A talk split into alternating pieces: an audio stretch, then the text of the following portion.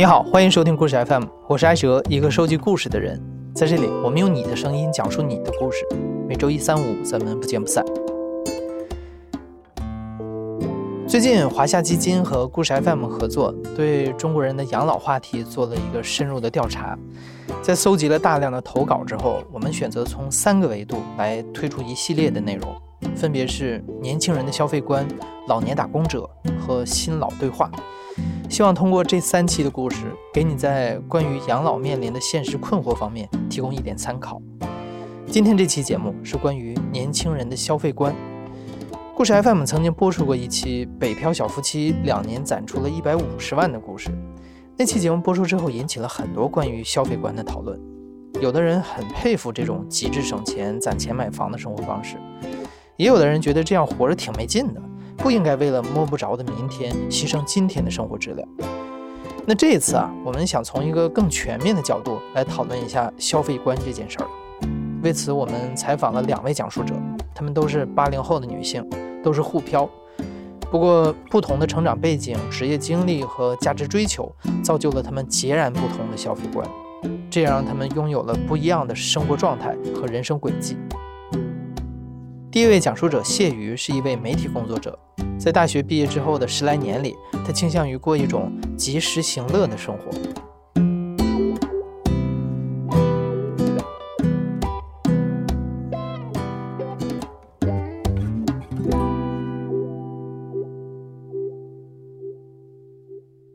大家好，我是谢宇，呃，我是二零零五年大学毕业。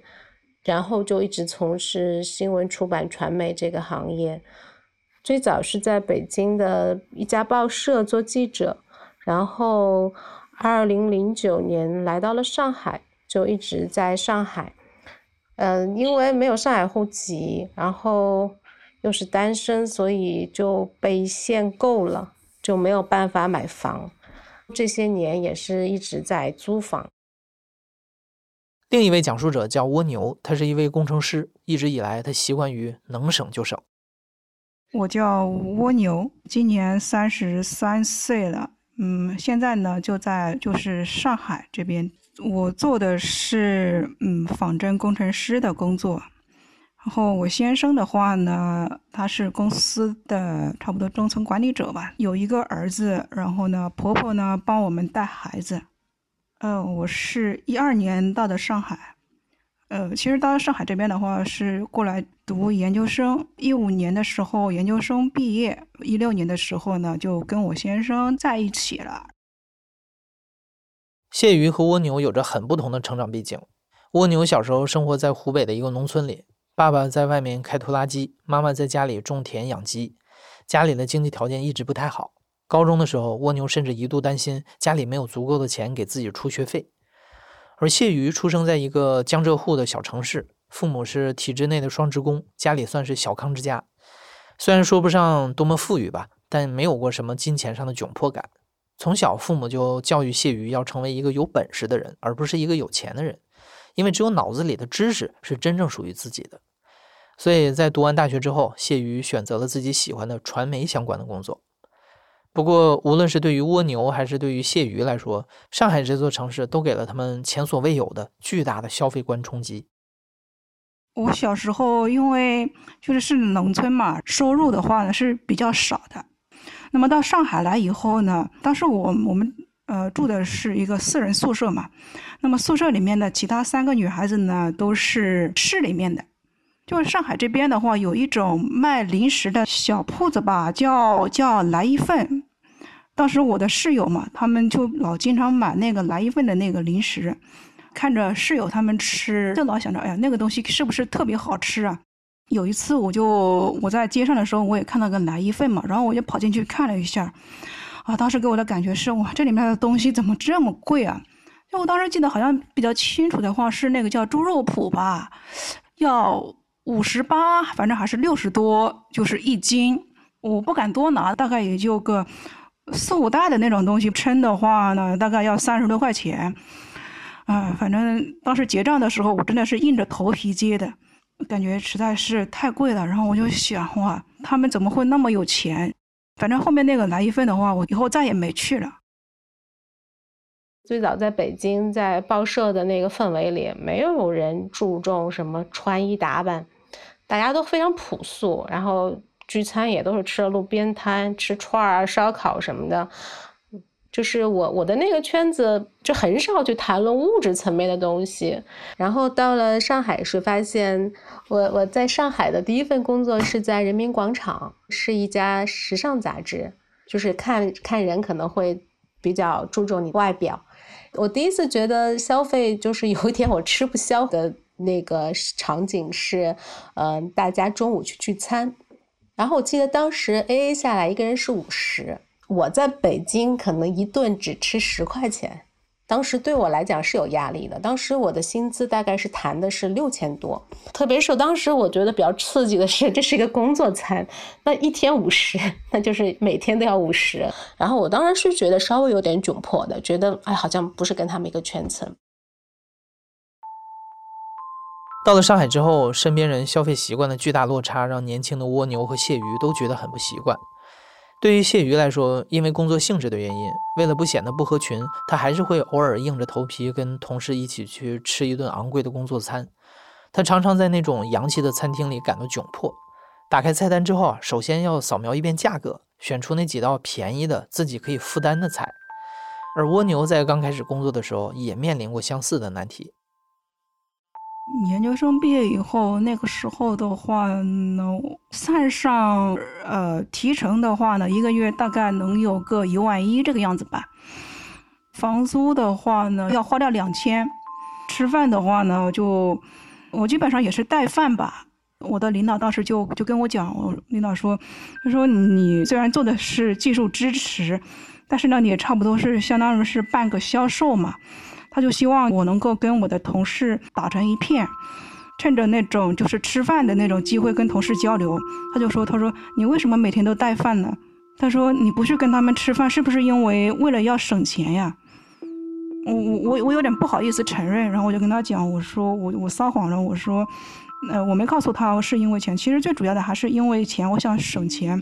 因为我那个时候我记得我妈跟我说的最多的一句话是，就是以后用钱的地方多着呢。”所以，如果手里有钱的话啊，那我会呃尽量的省，然后呢，把把这些钱就我就想着攒下来。在上海努力工作了一段时间之后，无论是蜗牛还是蟹鱼，在职业发展上都有很大的提升，可支配的收入越来越多。在这个阶段，他们表现出了截然不同的消费观。谢鱼刚到那家时尚杂志工作的时候，很羡慕公司里的设计总监，那是一位三十多岁的女性。他也会在精致的餐厅里吃中午饭，但不是为了融入或者是迎合某个圈子，他就是一个人坐在那儿，投入而开心地享受美食。那个场景在谢鱼的心里种下了一颗种子，那是他所向往的优雅而自洽的人生状态。而谢鱼也到了三十岁出头的年纪，他跳槽到了一家互联网公司，他的工资翻了一倍多，已经足够让他如愿以偿地过上二十多岁的时候所向往的那种生活了。特别高兴，就是我当时对自己的设想是，我我想花钱，就是我原来拿可能一万不到的薪水，那那我就得省着花。我现在觉得，诶，我我拿两万多了，那我就花一半。所以那阵子确实，嗯，享受了一下以前没有享受过的生活，比方说，啊，中午的工作餐，我也去吃一顿 那个好的，因为当时的那个。公司在法租界嘛，上海的法租界附近也没有什么平价餐厅，然后吃一顿简餐大概就是五十吧，五十到一百。我那时候一个人散步去到那个从公司，然后走在这个 林荫道上，法租界林荫道又是春天，阳光都很好，然后到了一个很好的餐厅，然后看到服务员对你都很 nice。所有的人都很礼貌，然后周围的人也很好看、很体面。我自己点一个自己想吃的，也不会去考虑价格。我觉得那感觉特别的好，就是觉得自己是一个成功、优雅的女性，就是我年轻的时候的向往的女性。当时是觉得是有很强烈的一个满足感的，就是她的整个的这种。满足是一个你对自己状态的满足，就是哎呀，我终于灰头土脸的职场小小菜鸟，过了这么七八年，终于有了一个比较我 向往的自己的那个样子，可以享受生活，可以自己主导自己的人生。那段时间，谢宇的工作强度很大，忙碌间隙，在餐馆、咖啡馆、家鱼馆等地的消费，成为了他释放压力的出口。但对于蜗牛来说，也许是小时候艰苦的生活条件带来的惯性。虽然渐渐挣得多了，他依然竭尽所能的节省花销，把绝大部分的收入都存进银行。逐月增长的存款数目给了他极大的安全感，也成为了他留在上海的底气。二零一六年，蜗牛结婚了，老公是他的同乡，也是做技术的。蜗牛也带动老公一起省钱，奉行一套严格的攒钱计划。我公司在市中心嘛，他公司在郊区。那个时候呢，我们为了省钱，然后就租在了他公司附近嘛。就是先到家的话，我就说：“我说，那你先到家的话，你就先烧饭。”他老是他说：“哎呀，不想在家里做饭，然后就要就是出去吃嘛。”嗯，这样就是一天下来两个人都在外面吃的话，就是要一百多块的。那你要是那一百多块的话，你在自己家做饭的话。可以可以到两三天的生活费呢，要逼着他做。我买东西的话呢，比如说有时候周末啊，我们去买东西，然后那边的附近的话，超市还不少，搞促销的那个商品种类不一样嘛。那比如说可能欧尚这边啊，他今年可能在那个时候他鸡蛋搞特价，然后呢华润万家那可能他的蔬菜啊什么的比较便宜，然后呢我在欧尚买完鸡蛋。再到华润万家里面去买一些，就是他搞特价的蔬菜啊，这些。我先生这个人他有一点怕麻烦，他就图方便，然后直接就在那个全家哇、好鹅那里面买。他的那个东西的话呢，都要比那种像大润发、欧尚这些的话要要要贵个一两块钱的。其实每次买回来这些东西的话，我都忍不住要发火。我说你就你的时间那么金贵吗？你省下这个时间，你来干嘛？还不是在家里玩手机吗？那为什么不多走几步路？那省几块钱呢？听到这儿，你肯定已经强烈的感觉到两位讲述者对于消费和攒钱迥然不同的态度。但不管他们的生活状态有多大的差别，对于同是沪漂的他们来说，买房都是一个绕不过去的话题。当时没有什么具体的规划，因为我确实我没有什么经济负担，就是养老这个我没有为父母养老没有想过，然后当时也一直单身嘛，也没有想过说 抚养孩子、孩子教育，确实都不在我的人生规划内。当时唯一的想就是买房，然后当时已经限购了，也因为很焦虑，也想买房，所以当时有一个。也不算很熟的朋友，他也跟我一样被限购了，他就买了一个酒店式公寓。他买的时候三百万，然后过了一个年就变三百五十了。我记得当时是一个雨天，然后我就自己就冲过去了。然后去了之后，那个售楼小姐就一直说很紧张，很紧张，就是传达一种这不买就没啦这种气氛。我当时就。特别的武断，也有点鲁莽，然后就把卡给了人家，然后人家就刷了十万。等到回家，我半夜醒来，然后倒水喝的时候，觉得后脊背发凉。为什么呢？我想了下，我要买这三百五十万的房子，我每个月得要还个七八千的贷款，然后我就一，我想我就一直得要做这份工作。但那时那份工作真的已经非常不喜欢了。我一想到我要为了还款要做一份自己并不喜欢的工作，我特别难受，所以我就不想买了。然后跟家里也商量，我爸说你买就买，买也无所谓，我们也帮你帮着你。如果你不想买这十万块钱，你也不要就是想了，定金那个钱是还不了的。就是态度还是挺开明的，所以这个事情后来也就放弃了，没有买。而对于另一面的蜗牛来说，买房是人生中的头等大事。她大学一毕业就开始为买房着手准备，希望在结婚之后能跟老公共同负担一套房产。蜗牛的先生是二零一一年毕业的，他们是二零一六年结的婚。虽然已经工作了五年的时间，但因为花钱比较随意，先生只攒下了六万的存款。而蜗牛当时已经靠着自己攒了二十万的存款，他觉得还是应该尽早上车，因为当时上海的房子已经开始限购了。他们决定在老家省城买一套。那个时候的话，我们已经买不了上海的房子了。一六年的话，他已经限购了。那我算了一下，我跟我先生的工资的话，可以去可以去武汉买房。然后我婆婆给了我们五千块，我老公的小叔借给了我们一万五嘛。然后那差不多的话，我们当时带着二十八万块钱嘛，然后去那边，嗯，去那边买房。首付的话，当时交了是二十七万，二十七万多。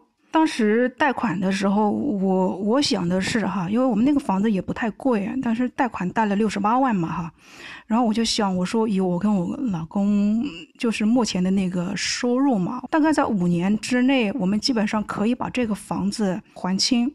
如果说我们后面在上海这边的话也买不了房的话，那武汉的那个房子可能是我们的退路，我压力很大的。我跟我先生在一起的话，然后那个时候已经二十八岁了嘛。后面的话，我们就考虑要孩子。然后后面休完产假以后嘛，哈，我回去上班的时候，基本上就处于一种被架空的状态，因为做的是那类似于销售性质的那种，就是提成的话也占了很大一部分嘛。那我没有活干的话，我不干活的话，那我肯定就没有提成的嘛。其实那段时间的话，在公司里面比较真的很难过的。但是我还是很厚脸皮的，就就就在那里，然后一直到一九年的二月份嘛，才找到一家比较合适的公司，然后才离开。买房几乎是绝大部分中国人人生消费当中最重要的组成部分。买与不买，在哪里买，买多大面积，很大程度上影响了一个普通人未来几十年的职业和消费规划。对于谢瑜来说，他觉得生活中还有很多比一个房子更值得他投入的事情。在他的朋友圈里，如何丰富和精彩的度过当下的人生是最重要的选题。于是，在决定不买那套公寓之后，他从忍受了很久的互联网公司辞职了，进入了一家出版社。虽然月薪只有之前的一半，但他非常喜欢这份工作。然后去了之后呢，我还是沿袭了以前的生活习惯，就是因为周边它确实也都是高级餐厅，可能每餐一百块钱，一天加上咖啡啊什么的。偶尔打车，那可能一百出头，因为当时那个我们在一个那个也是一个精品的一个 shopping mall 里上班，上面是写字楼，下面就是精品 shopping mall 嘛。你每天的购物机会太多了，你只要想买都能买。然后有的时候你可能哎上班的时候下个楼跟人约个咖啡，看到一个什么东西可能几百块钱，想都不想就买了，就这么过了。大半年吧，然后我发现我那个账单上是，就是淘宝上每个月的支出是很多的。我想，哎，不能这样。我觉得我挣这么点钱，怎么好意思啊？就是花的比挣的还多，我就不能这样了。所以后来就开始有有意的去去去稍微就是克制一点。那开始也是不习惯，后来开始也是慢慢慢慢的去调整，习惯了一下。然后这样的日子过了两年半，嗯。本来以为这份工作我还想做到退休呢，因为确实挺挺适合自己，也挺开心。然后后来就是公司就一直效益，其实我们的属于传媒行业，一直处于夕阳产业嘛这些年。然后公司当时就是裁员，就说这是上面的决定，上面对我们有要求，也不是说你能力不好啊。然后那个 HR 更加老奸巨猾，来了一句：“呀，你那么资深，你出去肯定能找到工作呀。”什么什么的，然后我当时呢，就是确实没有这个经验。第二呢，确实觉得是一种羞辱、屈辱。然后当时就想，就算了吧。就是唯一争取的就是你，你时间上和赔偿上稍微争取了一下，但是还是最后选择离开。我是一个事业心挺重的人，我虽然没有什么财富观，也没有什么财富欲，但是我是觉得，只要我好好努力，我的事业一直在上升。那钱不是自然的事情吗？就是我从来不会担忧，直到我失业了，然后发现再找一个更高薪的，啊，更有前景、更体面的工作有一点难。去年就是二零一二零二零年底的时候，我是想要找工作的，在网上投了一堆，但是就是找了有两三个月，觉得情况不不妙。就是我以前投个简历在网上，至少别人会来马上找你啊，哎，加个微信啊，然后你来面试吧。但这两个月就是哇，连人打招呼都没有，然后就开始反思，就是我怎么就到了四十岁生职业生命就结束了呢？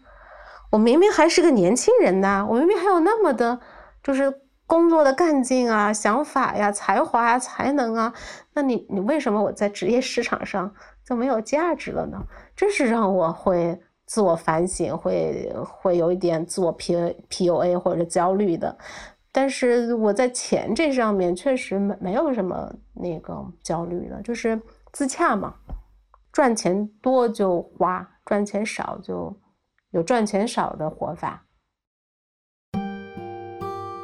谢瑜后来当了一段时间的自由职业者，接了一些项目，其实收入也足够支撑他的生活了。再加上站在二零二零年的基金风口上，通过理财他也赚了一些钱。但在四十岁的档口被辞退这件事儿，对他来说是一个刺激。他开始思考一些过去从未想过的问题，比如说财富规划和养老。就是你内心既然想你是想要自由生活的人，那你知道你自己这样的价值观，并不能带来一个物质收入的时候，你就应该降低自己的物欲，就降低自己的物欲，也活会活得很好。就关于规划和养老这个问题，确实以前一直不在我的人生版图里，就是这一段时间我才去想自己的这个养老问题。就是我觉得这个肯定是，就是不会说是孤独终老，或你老的就是会很差或怎么样。那我有钱我就去养老院，要没有钱呢我就去去那个寺庙。我说我不要去大的寺庙，我就去个小的寺庙，我给他们兢兢业业的做一点事情。那吃住应该能包吧？我觉得也挺好的。对另一位讲述者蜗牛而言，她也有了下一步的目标。她和老公在去年还完了武汉那套房子的房贷，但是她依然践行着非常节省的生活，在面包店打五折的时候去采购，在网上购买优惠的水果，对比各类购物 App 的优惠券力度，不讲究衣服的牌子，只追求性价比。蜗牛觉得现在的人们被创造出了很多并不必要的消费需求，而他希望能在这些铺天盖地的欲望当中拎出来那几个最重要的目标。他想要在未来的一段时间内再攒够一套首付，在上海也买一套属于自己的房子，这将是他们安稳生活的重要保障。而他们一家人也都在朝着这个方向而努力。目前的话，我觉得我们最想要的事情的话，应该是想要买房。然后安一个家，呃，应该在我儿子今年的话，他已经三岁多了嘛，然后慢慢的懂事了。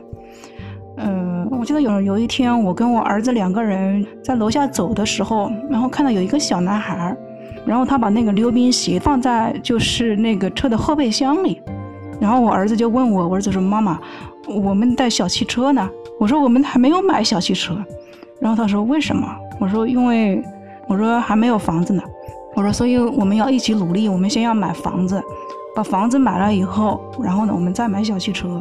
后面的话呢，有时候，嗯，像上一次啊，我我带我儿子去买衣服嘛，然后在那个儿童的那个游乐场游乐场里头嘛，他看到有一个玩具嘛，然后就要买。我说你你不是要买小汽车吗？你不是要买房吗？我说你你你可以在这儿玩。他玩完以后，他自己就把那个玩具放好了。然后我说我说你还要买吗？他说。不买了。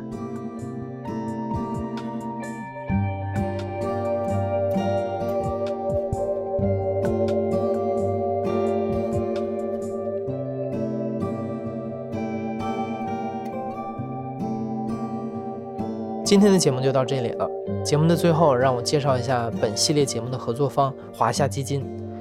作为境内最早从事养老金资产管理的基金公司之一。华夏基金具备二十年的养老投资经验，在养老金业务领域是硕果累累，有超过一点八五亿的国民选择了他们的服务，他们也累计为投资人赚取了超过三千四百五十八亿元的收益。大家都明白，养老需要早规划，而这需要从当下的投资开始。如果大家想要未来的养老生活也能多姿多彩，不妨从当下开始你的养老投资计划，为几十年后的自己积累一份时光的馈赠。你现在正在收听的是亲历者自述的声音节目故事 FM，我是主播艾哲。本期节目由刘豆制作，声音设计孙泽宇。感谢你的收听，咱们下期再见。